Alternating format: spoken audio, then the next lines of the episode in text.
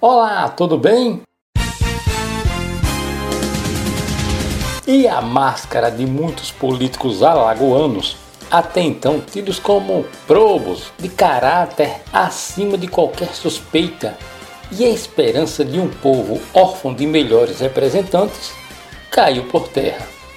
O primeiro ato foi protagonizado pelo homem forte da segurança pública de Alagoas, Alfredo Gaspar de Mendonça, que após ser acolhido em todas as horas por Renan Calheiros e Renan Filho, deixou o MDB sem olhar para trás. Sedento por um cargo político, após perder a eleição para prefeito de Maceió, Alfredo Gaspar, que poderia perder novamente a eleição, agora para deputado federal, por falta de quociente eleitoral no MDB, tinha outras opções amigas para ir Porém, preferiu o lado inimigo de quem lhe estendeu as mãos e foi para União Brasil, que apoia, pelo menos em Alagoas, a reeleição do presidente Bolsonaro. Lembro que os calheiros são eleitores, eleitores desde pequenininhos do ex-presidente Lula.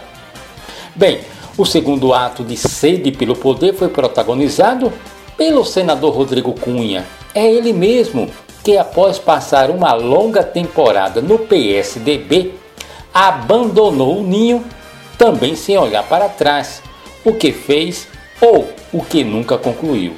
Midiático, acusado de gastar cerca de 100 mil reais em dinheiro público, somente com pagamento de publicações em mídias sociais, conforme dados que constam no portal da transparência, o senador alagoano também pode ser enquadrado no rol dos políticos de mandatos meteóricos, pois nunca fica neles até o final.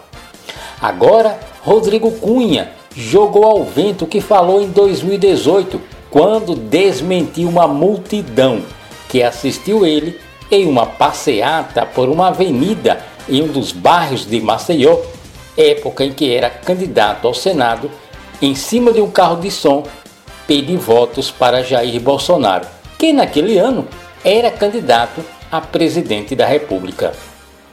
Atendendo ao recado do mensageiro mais fervoroso de Bolsonaro, o deputado federal de Alagoas, Arthur Lira, Rodrigo Cunha esqueceu, ou acredita que todos esqueceram o que viram em 2018, e foi de mala para a União Brasil onde diz que é candidato a governador de Alagoas.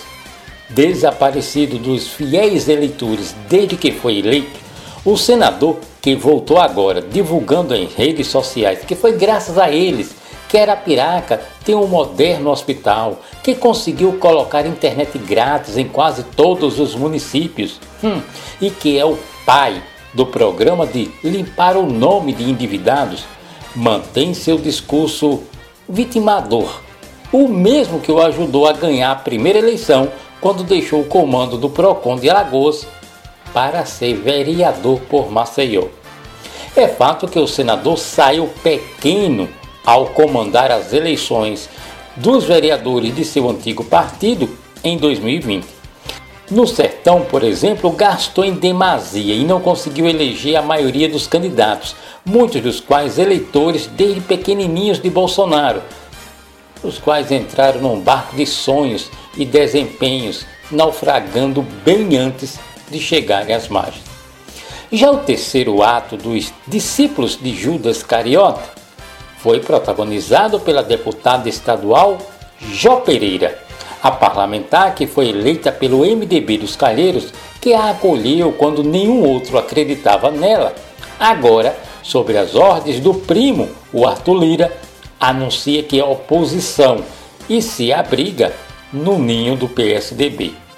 Jó, figura assídua do gabinete do presidente da Assembleia Legislativa, Marcelo Victor, onde lá, conforme o próprio Marcelo Victor não esconde, o persuadia por favores particulares, passou os dois mandatos de Renan Filho para somente agora quando o governador deixou o cargo, descobri que quem lhe estendeu as mãos não era para estar ao seu lado.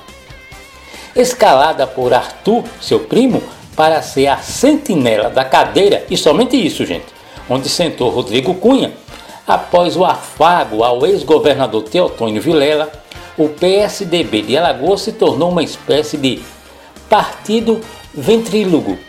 Os tucanos agora, gente, são comandados por Pedro Vilela, sobrinho de Tel, um jovem que só é deputado atualmente porque foi o primeiro na coligação do prefeito de Maceió que teve de deixar a Câmara Federal para assumir a prefeitura da capital. Arthur e Rodrigo usam o jovem Pedro para falarem sem serem notados. Diante de tudo isso, gente, presta atenção no abismo político e moral dessa articulação que se autodenomina oposição. Mas afinal de contas, o que une Rodrigo Cunha, Alfredo Gaspar e Jó Pereira e os penduricalhos que o trio carrega? O sonho deles é uma mentira que a vaidade deles quer. Política vai muito além de ter palavra, de ser honesto, de ser referência em outra área.